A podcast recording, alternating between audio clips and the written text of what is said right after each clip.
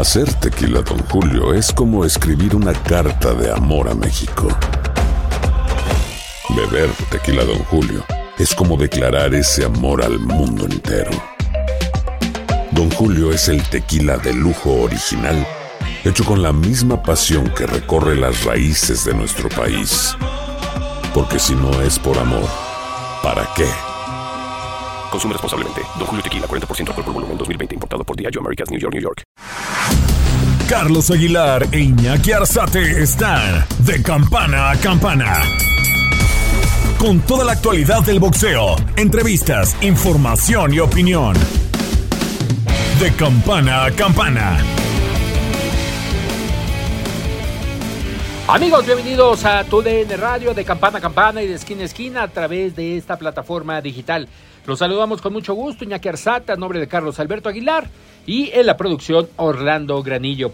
Temas para hablar respecto a lo que fue el pugilismo este fin de semana, acaparando los reflectores, eh, lo correspondiente a lo que sucedió en la Wembley Arena en Londres, Inglaterra, donde en esta ocasión estuvo presente Arthur Beterbiev, exponiendo su triple corona de peso semicompleto contra Anthony Yard. Un duelo aguerrido, un duelo complicado para el boxeador que actualmente tiene la nacionalidad canadiense, pero que es de raíces rusas, pero que tiene ya más de 15 años viviendo en el norte del continente americano. Obviamente ahí nacieron sus hijos y que reina en las 175 libras por la OMB, CMB y la FIB. Una victoria contundente en el octavo episodio por parte de Artur Beterbiev y que de esta manera cumple con el primer reto del 2023. El triunfo lo va a impulsar, amigos de TUDN Radio, a lo que corresponde ya el reto de enfrentar a Caleb Smith, el retador mandatorio por el Consejo Mundial de Boxeo, al cual debería de enfrentar en el próximo semestre. O, en su defecto, si puede recuperarse a Turbeterbiev de los buenos embates que le recetó el británico Anthony Yard, estaría obviamente encarándolo a finales del mes de mayo. ¿Por qué no pensar que pudiera ser en el mes de junio? Destacando también lo que sucedió en la cartelera que montó Golden Boy Promotions, la primera de ellas, en lo que corresponde a la costa oeste de los Estados Unidos. Inglewood, California, sede donde se realizó este duelo en el peso welter, encabezado por Alexis Rocha, enfrentándose a Judel Reyes. Un combate donde Alexis Rocha, eh, principios escarceos, donde obviamente fue para medir la distancia, estar al pendiente de lo que sucedía ante un rival en turno, pero que obviamente posterior a lo que fue ya el cuarto episodio, fue marcando la tendencia para dónde iba la reyerta. Una victoria contundente de Alexis Rocha, mismo caso que Arthur Beterbiev, y de esta forma tratando de ubicarse en los primeros planos de lo que es el pugilismo internacional. Más novedades, ¿qué estará pasando durante los próximos días? Hubo en el fin de semana novedades, pero no temas de resultados. La foto que llamó la atención para todo el mundo del boxeo, la presencia de Terence Crawford. El campeón de peso welter estuvo presente y destacando su presencia en las oficinas de Golden Boy Promotions, tomándose una foto con Oscar de la Hoya y también con su socio Bernard Hopkins. ¿Qué pasará? Con Terence Crawford.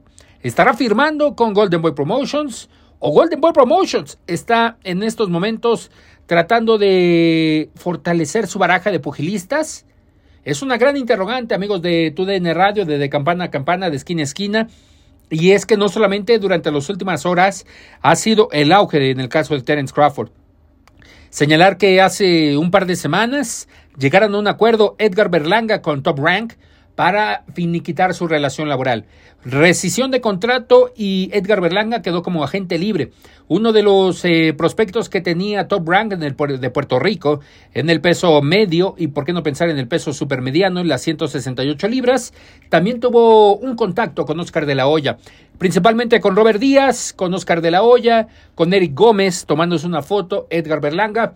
Todo indica que Golden Boy Promotions está fortaleciendo lo que es esta baraja de boxeadores. Señalar que el último que tenían como estandarte era Ryan García, que todo pinta a que está enfrentando a Davis el 6 de mayo en Las Vegas, Nevada.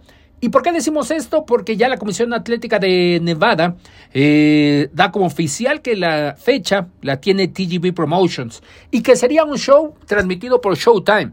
Entonces, todo indica que Saúl Canelo Álvarez cada vez se fortalece esa cuestión de que el mexicano esté emigrando a otro territorio. Obviamente no sería el continente americano, pero sí, en este caso sería el tema del Reino Unido o en su defecto, ¿por qué no pensar en el Medio Oriente?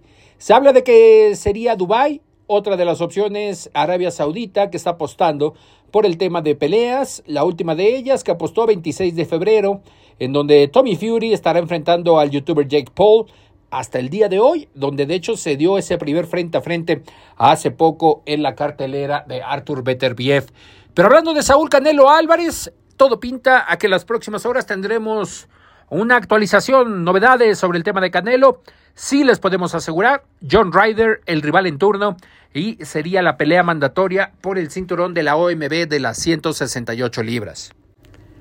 Por tal motivo, amigos de TUDN Radio, hay que estar muy al pendientes de lo que suceda en el caso de Saúl Canelo Álvarez. Pero ¿qué viene para estos próximos días? Obviamente tenemos una plática con uno de los estandartes. Emanuel el Vaquero Navarrete buscará su tercera corona ahora en el peso superpluma mediante la Organización Mundial de Boxeo.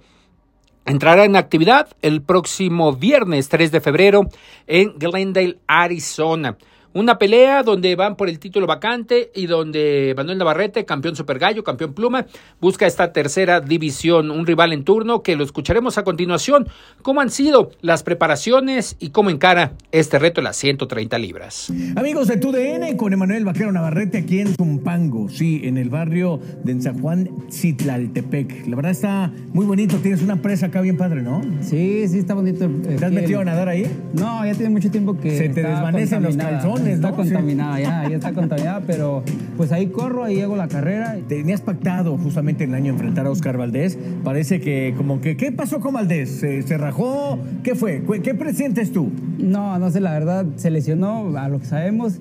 Eh, yo pienso más que es como un tema estratégico. Ok. Eh, yo creo que esta pelea es como que para que pinte un poquito más y levante más. Y pues no, pues yo la verdad estoy enfocado más ahorita en el título y pues Valdés lo estamos reprogramando para más adelante. ¿Cuándo sería Valdés más o menos? Lo que más o menos está en la mesa es que después de, que yo salga adelante con, el, con la pelea con, con, Wilson, posiblemente enfrentemos a, a, Valdés, pero pues de ahí no se ha hablado nada más. Viste al Valdés que enfrentó a Berchel y le pegó a Berchel, le pegó una golpiza, pero también viste al Valdés que enfrentó a Shakur Stevenson. ¿Qué, ¿Qué, Valdés crees que vas a enfrentar en este año? No, yo creo que al que enfrentó a, eh, Shakur, al que enfrentó a, a este Berchel, pienso que Berchel no llegó en condiciones adecuadas para la pelea, entonces hizo que resaltaba mucho a Valdés.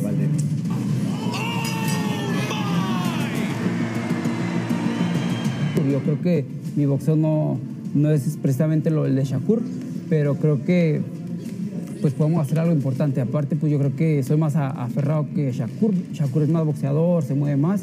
Sí lo golpeó, sí lo, sí lo estuvo ahí maltratando, pero creo que le faltaba como que el, el, finiquitar a Valdés, ¿sabes? El haberlo terminado por nocaut, Sí, yo creo que esa parte de mí sí, sí, va, a estar presente en, esa pelea. ¿Pudiera ser y pudiéramos pensar que en la categoría se pudieran ver más de una ocasión? Sí, yo creo que yo creo que dependería de la primera pelea, ¿no? Si se llega a concretar la pelea y se hace un peleón, en, mira, Valdés aguanta mucho.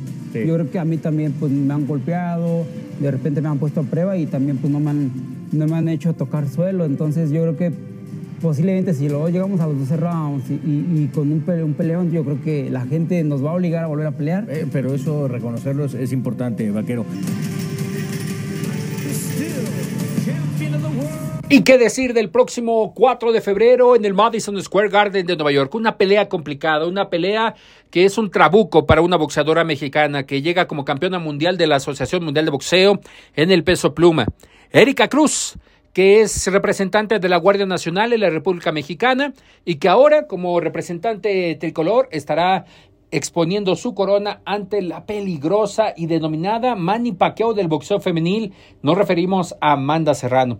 La puertorriqueña que tiene las otras tres coronas, Organización, Federación y Consejo Mundial de Boxeo. Pelea dura, Pelea que exigirá mucho a la mexicana, que se preparó en su natal Magdalena Contreras, en la Ciudad de México, y estuvo haciendo por momentos campamento de altura en Jiquipilco, Estado de México. Una pelea que es bajo la promoción de Matchroom Boxing de Eddie Hearn y que todo indica que la ganadora posteriormente estaría buscando esa oportunidad de enfrentar a Katie Taylor. Sí, Kerry Taylor, que es manda más en el peso ligero y que dio un gran combate, un gran tiro contra la puertorriqueña, que de hecho es nominada la pelea del año para la Asociación Mundial de Boxeo y que estaría dándose esta revancha con Amanda Serrano siempre y cuando salga con la mano en alto ante una complicada Erika Cruz. Dura pelea que marcaría en dado caso para Erika Cruz eh, la victoria, convertirse en la primera boxeadora mexicana unificada, es decir, indiscutible, tener los cuatro cinturones más importantes de una escala en el boxeo femenil, sería Erika Cruz la primera de ellas. Ya próximamente también estarían eh, los planes de Jessica Neri Plata, estar peleando en esta división del peso super mosca, del peso eh, mini mosca, perdón, peso mini mosca, donde también tendría la opción de unificar todas las coronas. ¿Y qué decir del próximo 11 de febrero en el Álamo Dome de San Antonio, Texas? Rey Vargas, el campeón en peso super gallo, el campeón en peso pluma, buscará, así como Emanuel Vaquero Navarrete, su tercera corona del mundo. Ahora nos referimos a las 130 libras versión Consejo Mundial de Boxeo. Un título que dejó Shakur Stevenson vacante tras la victoria con Robson Consensao. No pudo registrar las 130 libras y ahora tiene la oportunidad el mexicano. Una pelea que realizará con Shaky Foster, uno de los mejores clasificados para el Consejo Mundial de Boxeo, que gana la subasta Premier Boxing Champions y que realizará en la zona de San Antonio, Texas, este tiro. Presencia de Rey Vargas, el Dotumba, ahora en el martes de café en el Consejo Mundial de Boxeo. ¿Qué dice? ¿Qué nos habla? Giovanni Rey Vargas. Rey, pues cada vez acortando los retos históricos, tercer título, pero de manera invicta. Eh, responsabilidad, presión, ¿cómo lo sientes? Por supuesto, eh, sí, claro que sí, una, una responsabilidad, pero también una alegría enorme, ¿no? De, de que se presente esta, esta puerta eh, en mi carrera, que no la pensamos eh, de inmediato, pero se dio. Y bueno, ahorita estamos, perdón, transcurriendo en ella para, para poderla hacer, de un sueño, hacerla realidad. O Shaky Foster, ¿qué tiene para cuidarse? ¿Qué tiene para atacar ya unos cuantos días de, de este combate por la, corona de la 130? Pues de él es un peleador eh, que tiene pegada, pega rap, eh, y tiene rapidez, ¿no? Entonces nosotros vamos a, a, cuidar eso, sus guardias, pero bueno, él sí tiene que cuidar de Rey Vargas. ¿De qué se tiene que cuidar de Rey Vargas? Y se, obviamente hay cosas reservadas, pero ¿de qué se tendrá que cuidar? Por supuesto, yo creo que en general, eh, más bien muy, muy, muy seco, si, si queremos decir de qué se tiene que cuidar de mí, de Rey Vargas, de todo. Rey, ¿Qué tan importante es esta pelea? Después de que ganas un título en Reino Unido, después de que vuelvas a ganar un título eh, en lo que es ya el continente americano, esta tercera pelea, ¿en qué posición le pondrías este combate contra Shaky Foster? Pues todas son importantes, todas tienen su, su grado. Si no, si no hubiese ido escalando esas de importancia en su momento, eh, claro que hasta, hasta, el día de hoy siguen siendo importantes, no podríamos estar en esta, en, esta siguiente pelea, ¿no? ¿no? No estuviéramos hablando aquí de todos nosotros, no estuviéramos comentando, porque no existieron esos, esos avances. Entonces esta pelea eh, me abre puertas para, para seguir haciendo historia y para hacer cosas que un boxeador normalmente no hace. ¿Estás en tu madurez profesional como boxeador? ¿Te sientes ya en esta plenitud? ¿O en qué proceso te sientes eh, en tu carrera profesional, Rey? Bien, yo creo que sí, estamos eh, ya asenta más asentados. Normalmente eh, tenemos una madurez, pero cada vez va siendo, eh, cada vez va siendo más grande y de alguna manera vamos ab absorbiendo experiencia. Hablabas del tema de Don Nacho, no va, no va a estar en esta ocasión, pero tu papá es también un tercer, un tercer, reto para tu papá. Justo para él, ¿cómo lo vive? Eh, te vemos a ti tranquilo, pero tu padre es un poquito más explosivo. ¿Cómo lo vive? Sí, por supuesto. Yo creo que lo normal de un, de un, de un padre y en esa ocasión que es entrenador, eh, pues un poquito nervioso, ¿no? De alguna manera vamos a ver cómo se, se comporta arriba del ring eh, a este grado de, o a este nivel de peleas, ¿no? Que, que, no ha estado muy constante, no tiene tanta experiencia como Nacho, pero vamos a ver cómo se desarrolla. Al no tener limitante por ir una división arriba, Rey, te, en este caso, ¿te restringiste en algo en especial para la 130 o favoreció en, en tu desarrollo de preparación, de alimentación? ¿Cómo te sentiste? Eh, claro que ahí tenemos la, la ventaja de, de, no exigir tanto a lo mejor en la bajada del peso, tenemos a lo mejor un poquito el menú más amplio, uh -huh. menos restricción. Pero bueno, tal vez podremos tener la, la desventaja en, en, la pegada, pero arriba del ring lo, lo, lo vamos a ver, ¿no? Qué, qué, tan corpulento sentimos o pesado al rival. Pero yo creo que la, la dieta la llevamos bien. ¿Cómo estás con el boxeo, Rey? Más allá de lo, de, de lo deportivo, ¿tú cómo estás con el boxeo? Pues yo creo ¿Te que... debes? ¿Te debe? Sí, claro, no, no, no, no le, no le, no le debo, yo creo, perdón, no me debe, yo creo que al revés, al revés, ¿no? Yo creo que le debo, es, es algo que, que el boxeo me, me, ha, me ha abierto muchas puertas. He llegado a donde nunca pensé llegar. Eh, son cosas que, que, únicamente en mi carrera o en mi vida me imagino un poco atrás o que no estaría haciendo si no fuera boxeador. Y por supuesto que no, no visualizo algo más grande que, que el boxeo lo que me ha dado. Eh, último round, tienes tus planes, pero también esta semana Navarrete busca una tercera corona en esta ocasión. ¿Se podría dar esa rivalidad Navarrete-Vargas, Rey? Eh, mucho tiempo se habló, Super Gallo, Pluma, o todavía en tus planes está buscar a Leo Santa Cruz? Eh, pues Navarrete no hay problema, digo, en algún momento tal vez nos, encontremos y pues vamos a ver cómo, cómo sale en esta pelea, que supone que la, que la lleva de ventaja, pero bueno, en el camino está, estaremos viendo a Navarrete. Eh, Leo Santa Cruz era una pelea que busqué por años, por años me entusiasmaba esa pelea. El estilo siento que se acoplaron muy bien para, para la ganancia hacia el público. Y realmente esta última que ya estaba así de cerrarse, eh, se nos vuelve a caer y eso hace que pues pierde la verdad pierda el interés ya en esa pelea ya no ya no ya no la busco cartelera llamativa donde estará Giovanni Rey Vargas obviamente buscando esta tercera corona ya después hay planes de que regrese a las 126 libras donde próximamente el 4 de marzo se estarán enfrentando Mar Maxayo contra Brandon Figueroa. Brian Figueroa, Brian Figueroa es lo que corresponde para el título interino del peso pluma del Consejo Mundial de Boxeo. Parte de lo que tenemos amigos de TUDN Radio en este mundo del boxeo y que obviamente ya las novedades las tendremos correspondiente a las 168 libras. Y por qué no pensar también en el peso crucero, donde ya hay negociaciones para que Sergei Kovalev esté enfrentando a un Chunu en una pelea eliminatoria por el verde y oro. De esto y mucho más, recuérdelo a través de las frecuencias de tu DN Radio. Esto fue de campana a campana y de esquina a esquina. Los invitamos a suscribirse y a estar pendientes a nuestro siguiente episodio todos los jueves en su plataforma favorita y en UFO. La campana ha sonado. Los 12 rounds han finalizado.